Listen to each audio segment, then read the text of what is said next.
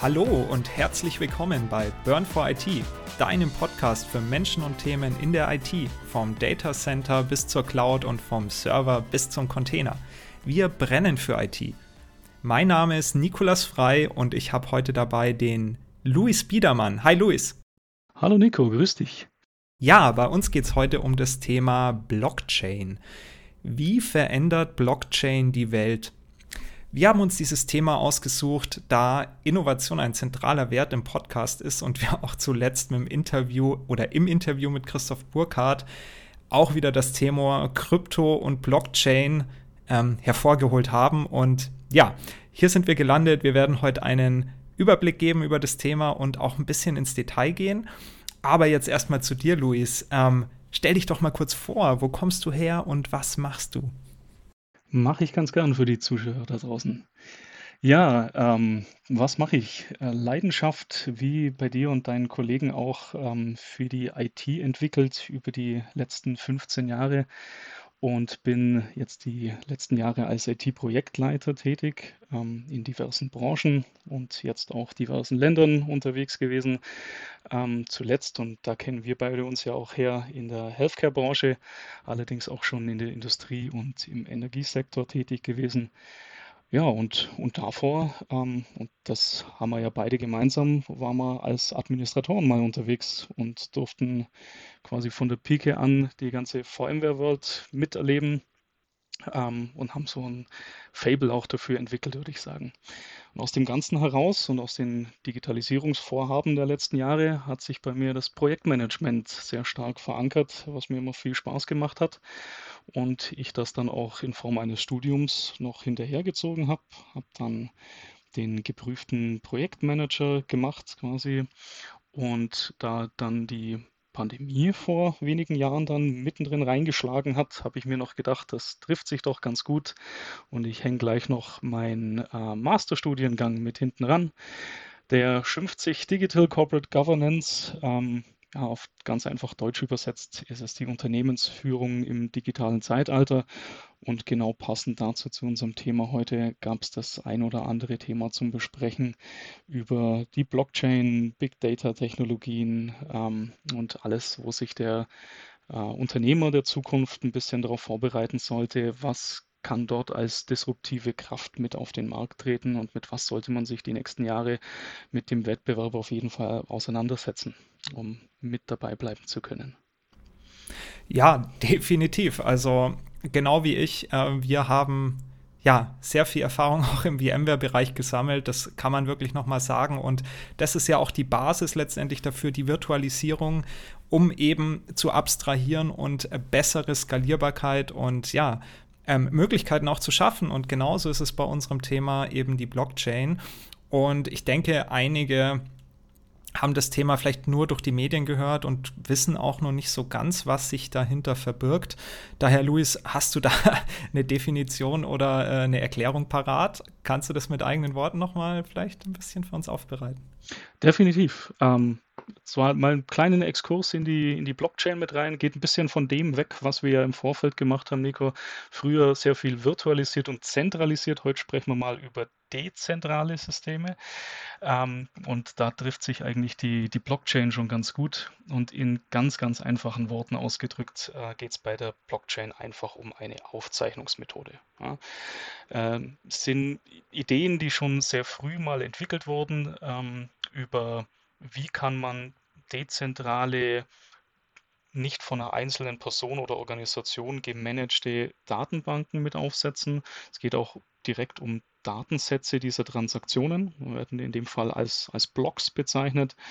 Und für alle, die partizipieren an dieser Blockchain, ist es transparent, skalierbar und, und gut einzusehen, ähm, soll dazu sorgen, dass man später den Faktor Mensch etwas rausnimmt, den, den Mittelsmann etwas rausnimmt und Informationen in den Blöcken gespeichert werden können, an denen man über verschiedene Verfahren teilnehmen kann. Die bekanntesten Verfahren dahinter sind eigentlich Proof of Work und Proof of Stake, POS und POW. Ähm, das sind so die geläufigsten und gängigsten, ähm, die man momentan nutzt an der Stelle.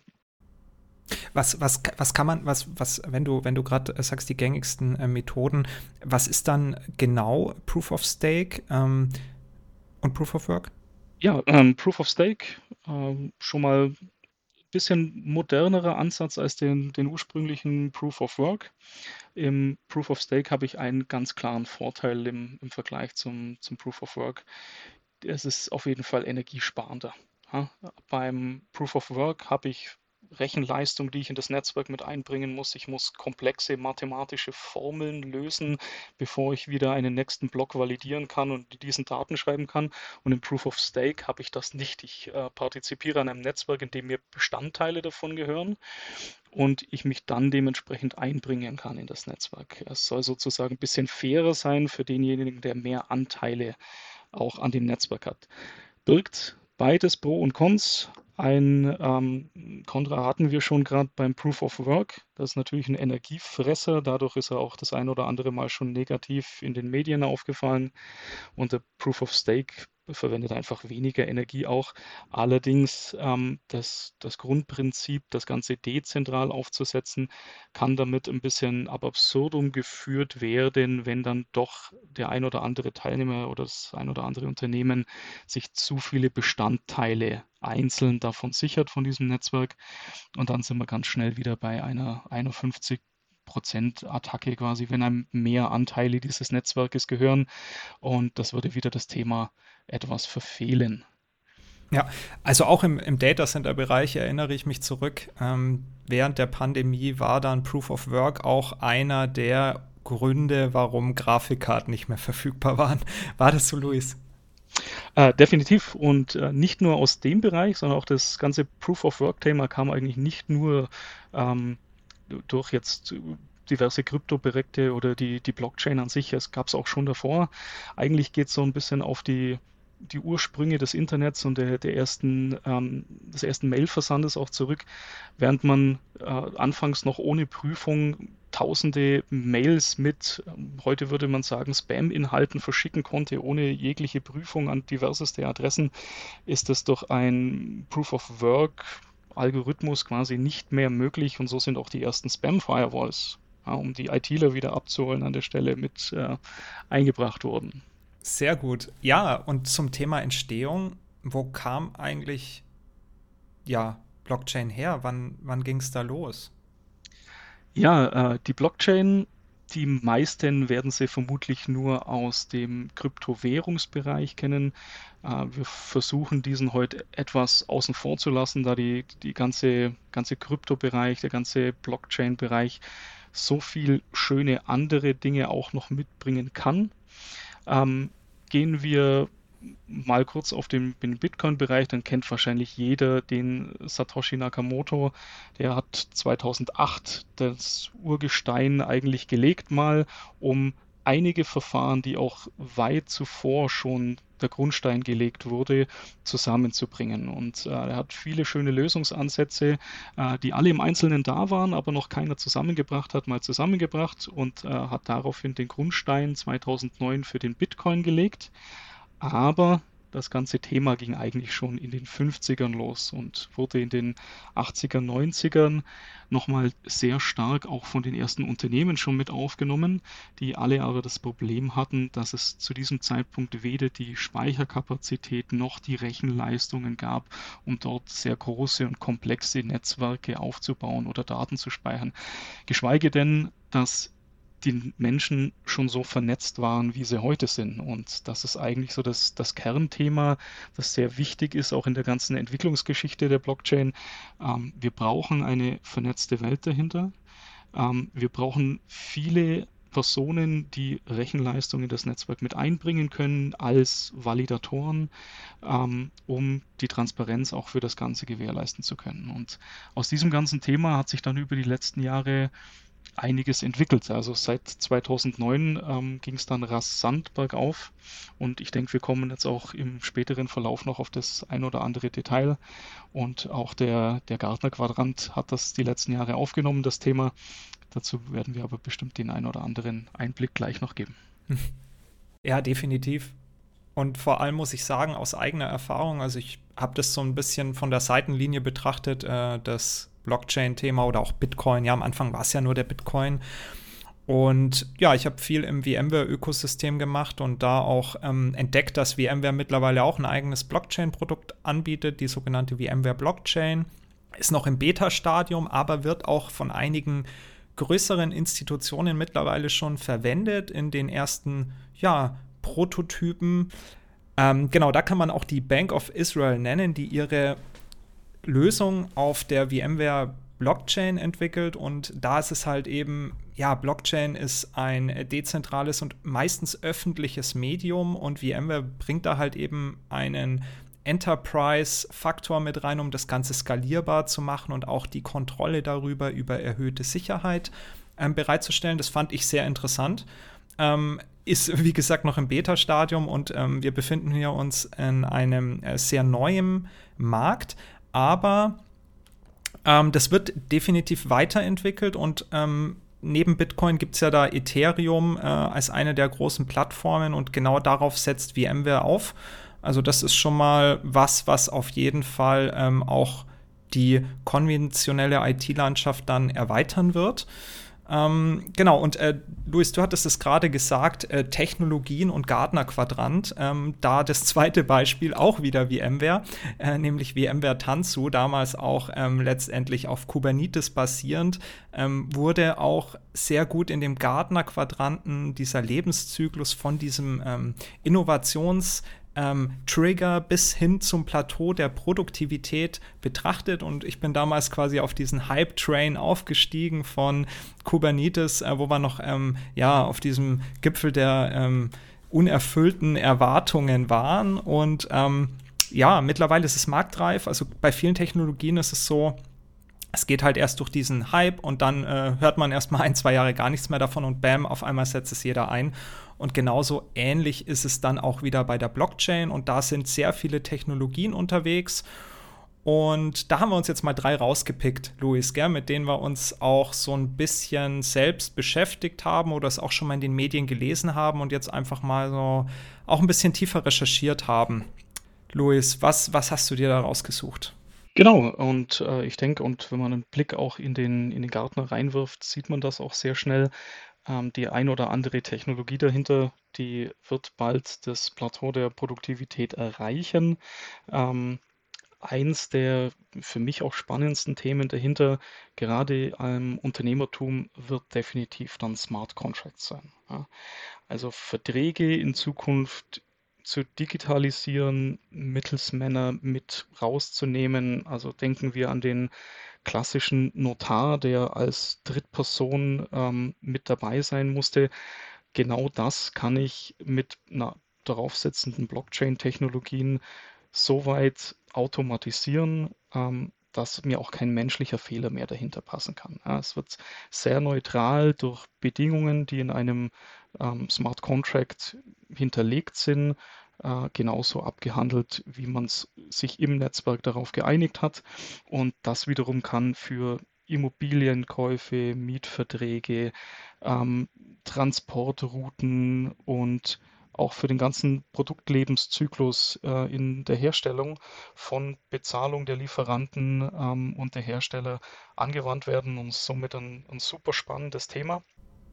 Also ähm, genau, vielleicht da noch mal kurz einhaken. Ähm, Smart Contract, also ein intelligenter Vertrag, der zwischen einer, ja gut, zwischen mehreren Parteien letztendlich einen Vertrag bestätigt, dezentral gespeichert und dann zum Beispiel Auszahlungen tätigt, die vollautomatisch stattfinden. Kann man das so ungefähr sagen? Genau, richtig. Also sobald die ähm, Abhängigkeiten, die in diesem Vertrag mit hinterlegt sind, digital erfüllt wurden, löst er sich automatisch aus oder auf. Mhm. Ähm, genau dieser Vertrag ist quasi in einer, in einer Blockchain transparent hinterlegt. So kann jeder, der mit daran teilnimmt, das auch einsehen, was dort äh, ausgehandelt wurde.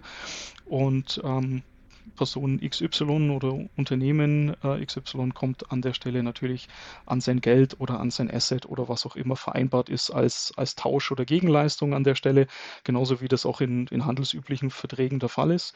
Nur dass es ähm, quasi direkt technologisch umgesetzt wird und nicht nochmal durch einen Mittelsmann. Und vielleicht ist auch noch wichtig dabei ähm, nochmal zu erwähnen, auch das ist kein Thema, das jetzt erst die letzten Jahre aufgekommen ist und noch einen fancy Namen bekommen hat, sondern auch die Smart Contracts gab es bereits schon 94, ähm, wurde das schon mal festgelegt. Aber auch hier hat einfach der Technologiestack darüber noch gefehlt, um das umzusetzen. Es war ähm, durch einen Rechtswissenschaftler bereits niedergeschrieben, wie das Ganze auszusehen hat und aussehen kann, aber es hat Rechenleistung und es hat die Technologie schlichtweg noch gefehlt. Und all das ist jetzt zusammengekommen und kommt die nächsten Jahre zusammen. Und schaut man sich den Gartner an, würde ich sagen, ja. zwei bis fünf Jahre, dann haben wir den Punkt erreicht, wann wir das anwenden können und vielleicht sogar alle mal darüber sprechen und es für uns ganz normal wird, einen Smart Contract zu verwenden. Genau, in zwei bis fünf Jahren ist es dann Mainstream und das heißt jetzt nicht, dass es nicht schon produktiv eingesetzt wird. Und wenn man das jetzt hört, dass der Mittelspann wegfällt und auf einmal denkt man an Versicherungen, an ja, ähm, Zentralinstanzen wie zum Beispiel Notar, die dann gegebenenfalls disruptiert werden und äh, merkt auf einmal, oh, äh, das ist vielleicht an manchen Stellen schon deutlich weiter, als man denkt. Ähm, und darum, ja, ist es auf jeden Fall was, was nicht mehr allzu lange auf sich warten lassen wird und mit was man sich auf jeden Fall auseinandersetzen sollte über die nächsten Jahre. Ja. Also gerade im Unternehmertum, es dreht sich alles ums Vertragswesen. Ja. Ähm, genauso interessant für den Vertrieb, für den Handel, ähm, für den Transport, für die Logistik. Genau dort sind die Anwendungsbereiche, die sicher vom kleinen bis Großunternehmen interessant sein werden in Zukunft. Okay.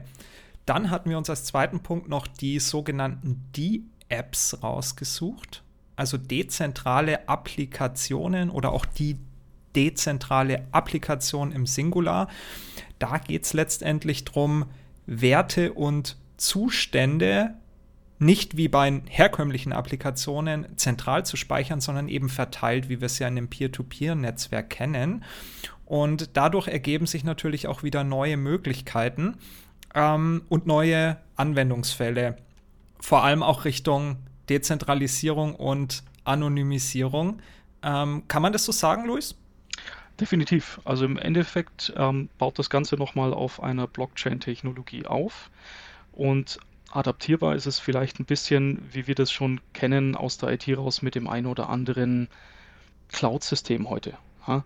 Äh, mhm. Ich gehe her und habe nicht mehr Standard On-Premise-Installationen einer Applikation, ähm, die ich dann dafür nutzen kann, egal ob das ein, ein Spiel ist, eine Softwarelösung im Unternehmen etc. pp. Ich kann über eine D-App diese Installation auch in einer Blockchain mit verankern und alle daran teilhaben lassen. Ich habe dadurch auch ähm, viel mehr Zugriff, das Ganze als ähm, Open Source, Open Code mit zur Verfügung zu stellen es könnte äh, transparent eingesehen werden, dass niemand einen Schadcode mit einschleust in das ganze Thema. Und um den Bogen ein bisschen zu spannen, auch auf das vorherige Thema, gerade bei den D-Apps ist das mhm. Thema Smart Contracts nochmal sehr stark mit reingekommen. Also man stellt sich ähm, Unternehmensanwendungen vor, denen ich bestimmte Aufgaben überlasse und genau diese Aufgaben dann mit mehreren Smart Contracts ähm, erfülle. Ja, ich könnte mir dort hinter äh, CRM, ERP-Systeme vorstellen, ähm, die meinen ganzen Kundenkontakt auch mit abwickeln, ähm, wo mein Vertrieb mit partizipieren kann und wo dann durch bestimmte Aktionen, die ich dort hinterlege in der D-App, einmal für alle meine Lieferanten transparent etwas passiert, weil ich es in einem Transaktionsprotokoll mit hinterlege und gleichzeitig, wenn die Erledigungen dann alle eingetragen sind, dann ein Smart Contract sich auslöst, um Bezahlungen rauszugeben, um Assets weiterzuschicken, um ähm, den Lebenszyklus mit am Laufen zu halten eines Produktes. Ja, im Vergleich zum Smart Contract sind die D-Apps schon deutlich weiter fortgeschritten und lassen zwar auch noch offiziell zwei bis fünf Jahre auf sich warten, laut Gartner Quadrant, aber wenn man da mal guckt, sind die ähnlich wie Kryptowährungen schon ja an zweiter Stelle, also fast am Plateau der Produktivität. Und ähm, das merkt man auch. Also ich habe auch mal ein bisschen recherchiert und habe jetzt zum Beispiel herausgefunden, dass in Portugal da schon eine neue Plattform entsteht, die quasi den Immobilienmarkt revolutionieren oder disruptieren möchte und quasi auf der Blockchain-Technologie basierend äh, den Immobilienhandel viel transparenter gestalten wird und das eben auch mit so einer dezentralen Applikation ja, verwaltet, indem letztendlich dann ja, die, die eine Immobilie kaufen oder mieten möchten, äh, das Objekt deutlich einfacher natürlich auch handeln und bekommen können. Ähm, und da gibt es natürlich noch viele, viele andere Technologien auf der Blockchain. Ähm, Basis, äh, wie zum Beispiel NFTs, die wir heute nicht anschneiden werden, weil äh, sonst machen wir die Box der Pandora auf. Also dann äh, nimmt es heute kein Ende. Aber äh, wie gesagt, ähm, gibt es da eine Menge Möglichkeiten, neue Möglichkeiten durch dezentrale Applikationen. Genau, das war ähm, der zweite Punkt. Und dann hatten wir noch eins, auch aus dem Vorgespräch heraus entstanden, das Thema CBDCs. Central Bank Digital Currencies, also digitales Zentralbankgeld. Und da habe ich zu Luis gesagt, hey Luis, in, in China ist das Ganze schon längst live und die setzen das alle schon ein. Und dann habe ich mal so ein bisschen auch Recherche betrieben. Und ja, in der Tat, in China sind schon 260 Millionen Menschen mit diesem digitalen Zentralbankgeld ausgestattet und sollen jetzt auch noch bis 2023 oder jetzt in 2023 ähm, auf fast das komplette Land erweitert werden. Aber jetzt muss man noch eins dazu sagen, das passiert nicht auf Blockchain. Also China hat angefangen, es zu entwickeln auf Blockchain-Basis. Also da gibt es noch so einen anderen Begriff, der heißt DLT, Distributed Ledger Technology, also ein verteiltes Kontobuch, genau. Ähm, und jetzt habe ich aber dann nochmal nachgeguckt und dachte mir so, okay, ja gut, Blockchain doch nicht so für äh, digitales Zentralbankgeld. Und dann bin ich auf eine Seite gestoßen vom Atlantic Council. Äh, das Atlantic Council ist eine äh, Denkfabrik, wie wir es kennen aus äh, Washington, die sich schon seit ja, 1961 mit Wirtschaftsthemen befasst und auch die Förderung des Freihandels sozusagen forciert oder beschleunigen möchte. Und diese Seite hat mal alle Projekte aufgezeigt, die quasi auf ähm, ja, Zentralbankgeld, Forschung, Entwicklung basieren, aufgelistet. Und ähm, dann bin ich ins Staunen gekommen, weil ähm, ja, habe einfach mal auf Europa geguckt und ähm, in Europa wird schon der digitale Euro auf ähm, unter anderem auch eben dieser Blockchain-Basis entwickelt und der Pilot soll sogar 2023 schon live gehen. Ja, also wenn man da mal guckt, wer das so mitentwickelt, Amazon, Nexi, ja, das sind äh, große Namen im Bereich des einmal Warehousing und ähm, Handels und andererseits im Bereich der Zahlungsabwicklung, Nexi. Und dann dachte ich so, okay, krass, also Public-Private Partnership voll im Gange. Und ähm, wenn man dann mal guckt, weiter guckt, ja, also diese Seite werden wir rein verlinken, es ist echt interessant und vor allem irgendwie habe ich noch nie was davon gehört. Da guckt man mal so ein bisschen nach und schon ist das Ganze schon fast live. Und dann habe ich gesehen, alle sieben, also alle G7-Staaten sind mittlerweile auch schon in einer Entwicklungsphase von so einem digitalen Zentralbankgeld. Ja, also Luis, ich weiß nicht, hast, hast du schon mal davon gehört? Ich, ich finde es ja irgendwie hochinteressant, dass das irgendwie so an uns vorbeigegangen ist. Ähm, definitiv. Also es ist natürlich jetzt erst die letzten ein, zwei Jahre irgendwie ein bisschen präsenter ähm, in einschlägige Medien reingekommen. Äh, aber grundsätzlich wurde davor noch nicht groß darüber gesprochen, außer eben über die Schattenseiten. Wir müssen das ja. wieder mehr regulieren, ähm, was auch durchaus richtig ist, bin ich auch voll und ganz dafür. Und nur wenn eine gewisse Regulatorik da mit dabei ist, dann kann sich so etwas durchsetzen. Dennoch sieht man daran, glaube ich, sehr, sehr gut, wie sich die Staaten damit auseinandersetzen können. Und auch gerade im europäischen Kontext, auch, ähm, auch England hat dort schon Ausschreibungen begonnen im letzten Jahr, um ähm, an ein CBC-Wallet mitzuforschen, um das Ganze mit rauszugeben und einem, einem digitalen Pfund quasi zu versehen an der Stelle. Ähm, sind super interessante Sachen, die dort kommen werden. Es ist schön zu sehen, dass sich die Staaten jetzt damit auseinanderzusetzen. Das zeigt eigentlich nochmal viel mehr, wie brisant dieses Thema immer noch ist oder beziehungsweise in Zukunft auch sein wird. Und äh, ich bin gespannt, was wir gerade aus, aus dieser DeFi-Ecke für das ähm, also die, die, DeFi nochmal, Decentralized Finance, ja, also dezentralisierte Finanzen, weil diese ganzen Abkürzungen, es ist, es ist verrückt hier, CBDC, C, äh, DeFi, äh, NFT, ja, ich meine, ähm, am Anfang hat uns das auch komplett überwältigt, oder? Ähm, so viele neue Abkürzungen, aber mit der Zeit, äh, wenn man so mal ein bisschen recherchiert, dann kann man sich auch was drunter vorstellen, oder Luis?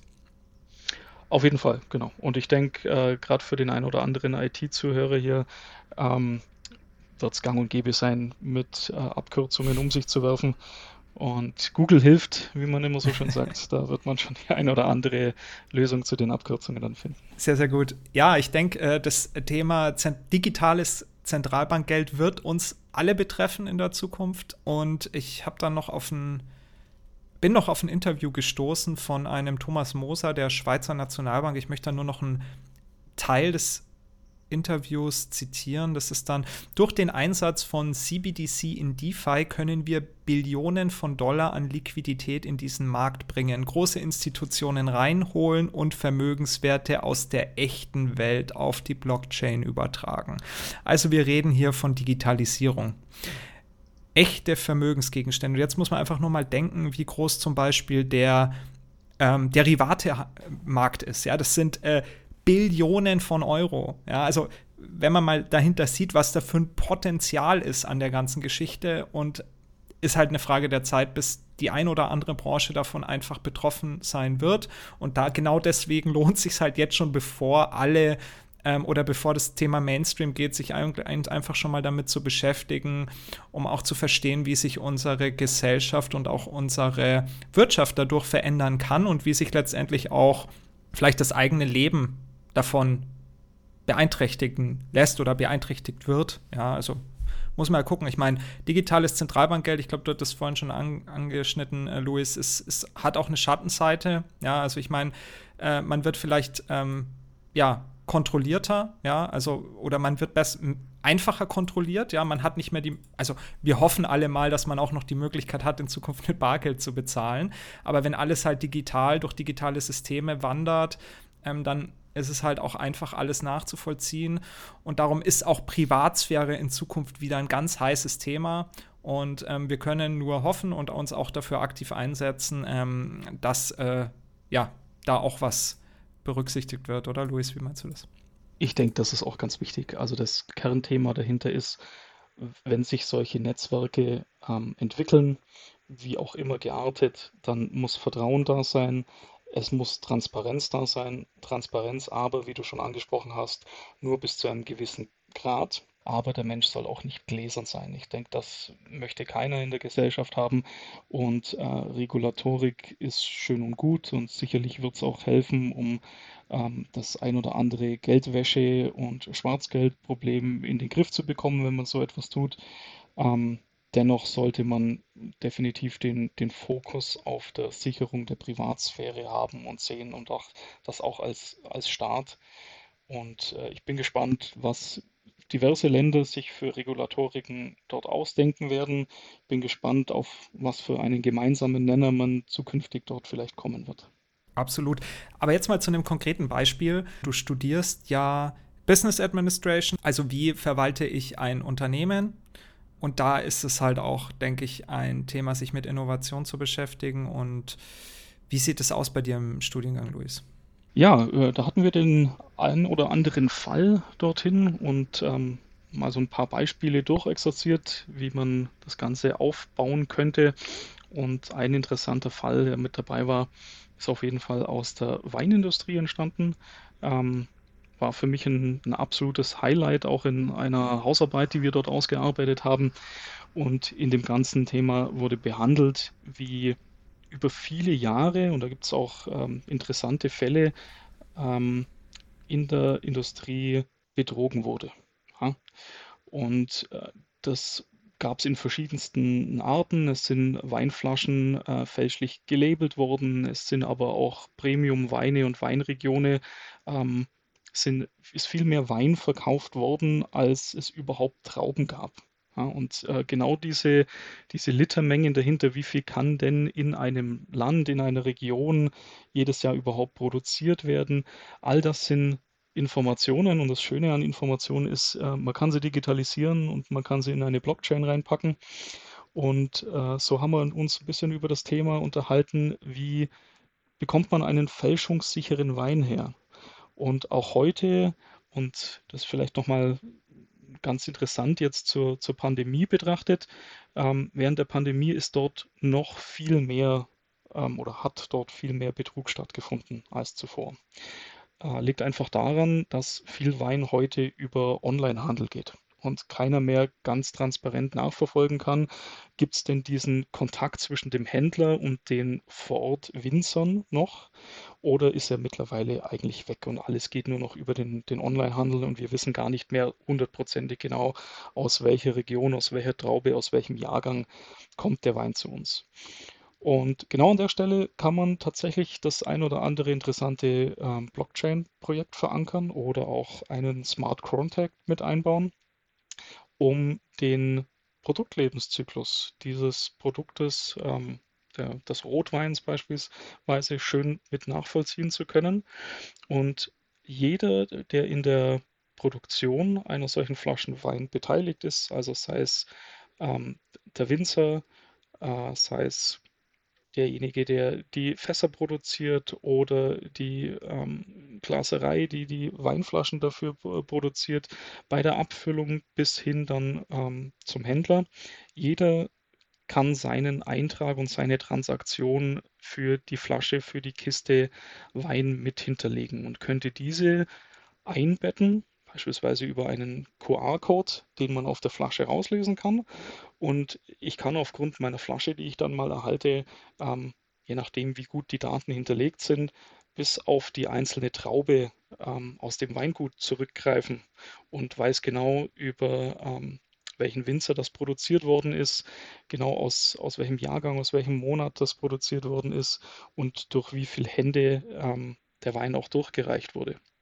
Ja, also kann man ja sagen, dass das Thema schon angekommen ist, wenn das schon im Studium auftaucht. Das Thema ist definitiv schon angekommen, aber man kann sich natürlich durchaus ähm, breites Potpourri an, an, weiteren Themen dahinter denken. Ich meine, wir beide kommen aus dem Healthcare-Sektor raus und auch dort gibt es fantastische Beispiele, wie man das Ganze anwenden könnte. Ähm, überlegt man sich, weltweite Forschungen, äh, die, die uns auch als, als Menschen, als, als Menschheit gut tun würden, wenn wir daran weiter forschen und größere Datensätze haben. Ähm, so haben einzelne Länder, einzelne Institute heute eine sehr starke Datenhoheit auf medizinische Daten. Würde man diese in einer Blockchain verankern und man könnte weltweit davon partizipieren, an Gesundheitsdaten ranzukommen, sei es ähm, Blutgruppendaten, Untersuchungsdaten, äh, Feldstudien etc. pp. So würde man zumindest im Bereich der Forschung schon mal einiges machen können im Gesundheitswesen. Ja, es ist halt auch so ein Thema ähm, der Daten, die oft dann brach liegen und verfallen. Ja, die müssen aufgehoben werden und irgendwann verfallen sie halt. Keiner kann sie mehr verwerten, weil sie eben nicht digitalisiert sind und auch vielleicht nicht anonymisiert. Und Luis, wir hatten schon mal drüber gesprochen, da ist ein riesiges Potenzial dahinter, auch der Menschheit weiterzuhelfen. Absolut. Und äh, gerade wenn man noch mal so ein bisschen in den, den Healthcare-Bereich reinschaut, ähm, die Regulatorik, auch bei uns in Deutschland, schreibt eben vor, gewisse Daten 10 Jahre, 15 Jahre oder auch 30 Jahre mit aufzubewahren. Allerdings hat das viele, viele Jahre schlichtweg auf Papierarchiven stattgefunden. Ja, und die, die letzten, ich würde mal sagen, um die 10, 20 Jahre fängt man jetzt an, schon einen höheren Grad an, an Digitalisierung dort zu erreichen.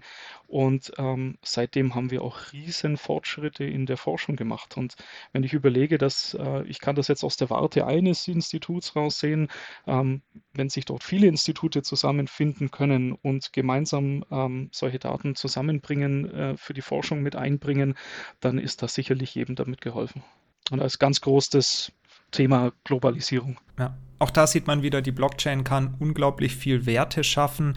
Aber nicht nur Werte, sondern leider gibt es auch immer eine Kehrseite. Und auch hier gibt es die dunkle Seite der Blockchain. Und wie es oft so bei neuen Themen ist, äh, sie bieten halt auch immer eine Angriffsfläche, um damit Schindluder zu betreiben. Und genauso war oder ist es leider auch im Bereich ja, Kryptowährungen, äh, ja, kann man Bitcoin nennen, aber auch vielleicht diese nicht regulierte Umgebung. Ich glaube, neuestes Beispiel im November war es, glaube ich, FTX, eine der größten Börsen in dem Bereich, ähm, hat sich als absoluten Scam herausgestellt. Also die haben ja auch im Amerika eng mit den Demokraten zusammengearbeitet und da gab es halt auch viele Abstimmungen und ähm, naja, wie soll man sagen, ähm, zusammenarbeiten, aber irgendwann ähm, hat es dann nicht funktioniert, weil der CEO und ähm, absolut fahrlässig gehandelt haben, von Anfang an wahrscheinlich schon und eben eine Menge Geld von Leuten veruntreut haben. Da, genau darum muss man sagen, aufpassen. Also genau da, wo wir heute nicht den Fokus drauf legen möchten, dass man auch diese ganzen Projekte und Assets als Spekulationsobjekt sehen kann. Aber ja, so ist es halt nun mal. Jede Innovation birgt halt auch immer eine Gefahr. Ähm, Luis, wie siehst du das? Ich bin da äh, voll und ganz bei dir. Und äh, ich glaube, deswegen ist es auch wichtig, dass man sich, bevor man sich mit diesen Technologien auseinandersetzt, das ist eben wie anfangs schon angesprochen, nicht nur der Kryptowährungsbereich, ja, der ist natürlich auch sehr oft und sehr ähm, stark in, in den Medien dann auch sehr negativ vertreten, ähm, oft auch zu Recht. Es passiert dort ähm, viel Scam, viel Betrug.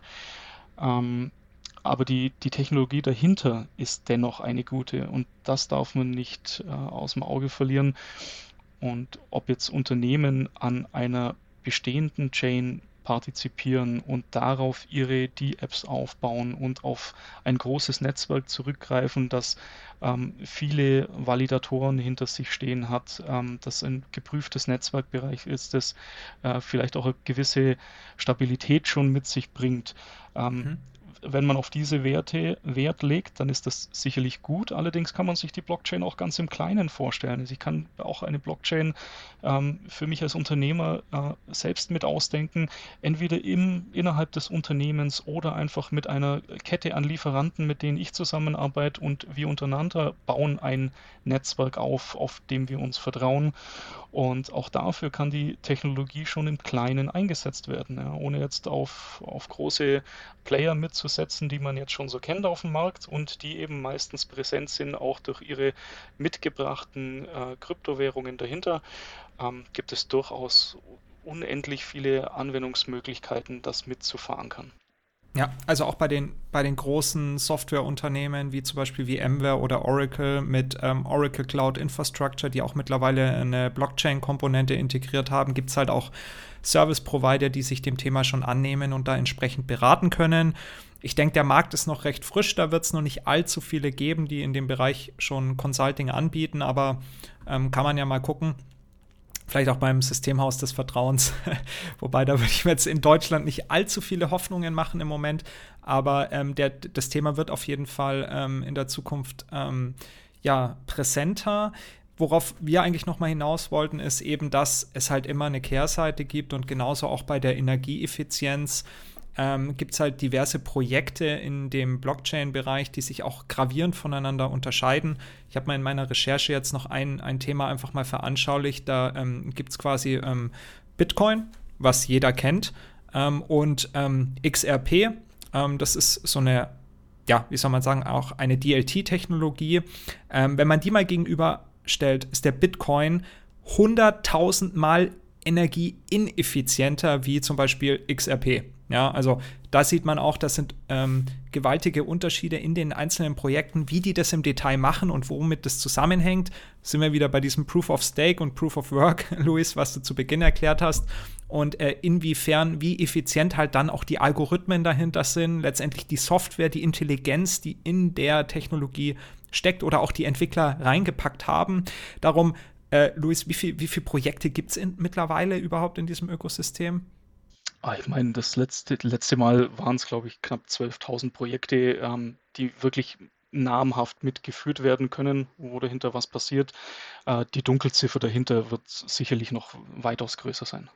Genau, also äh, letztendlich, was man mitnehmen kann, äh, irgendwie macht eure eigenen Nachforschungen, ähm, das Thema, man sollte sich hier nicht blind auf die Aussagen von irgendjemandem verlassen, vor allem wenn man ähm, sich damit beschäftigt und irgendwie YouTube-Videos anguckt etc. Hier ist extreme Vorsicht geboten in jeglicher Hinsicht, ja. Aber ganz nüchtern betrachtet, die Technologie drunter ähm, hat Potenzial auf jeden Fall äh, einiges zu verändern. Und jetzt sind wir schon wieder bei dem Kernthema. Luis, wird, wird die Blockchain die Welt verändern?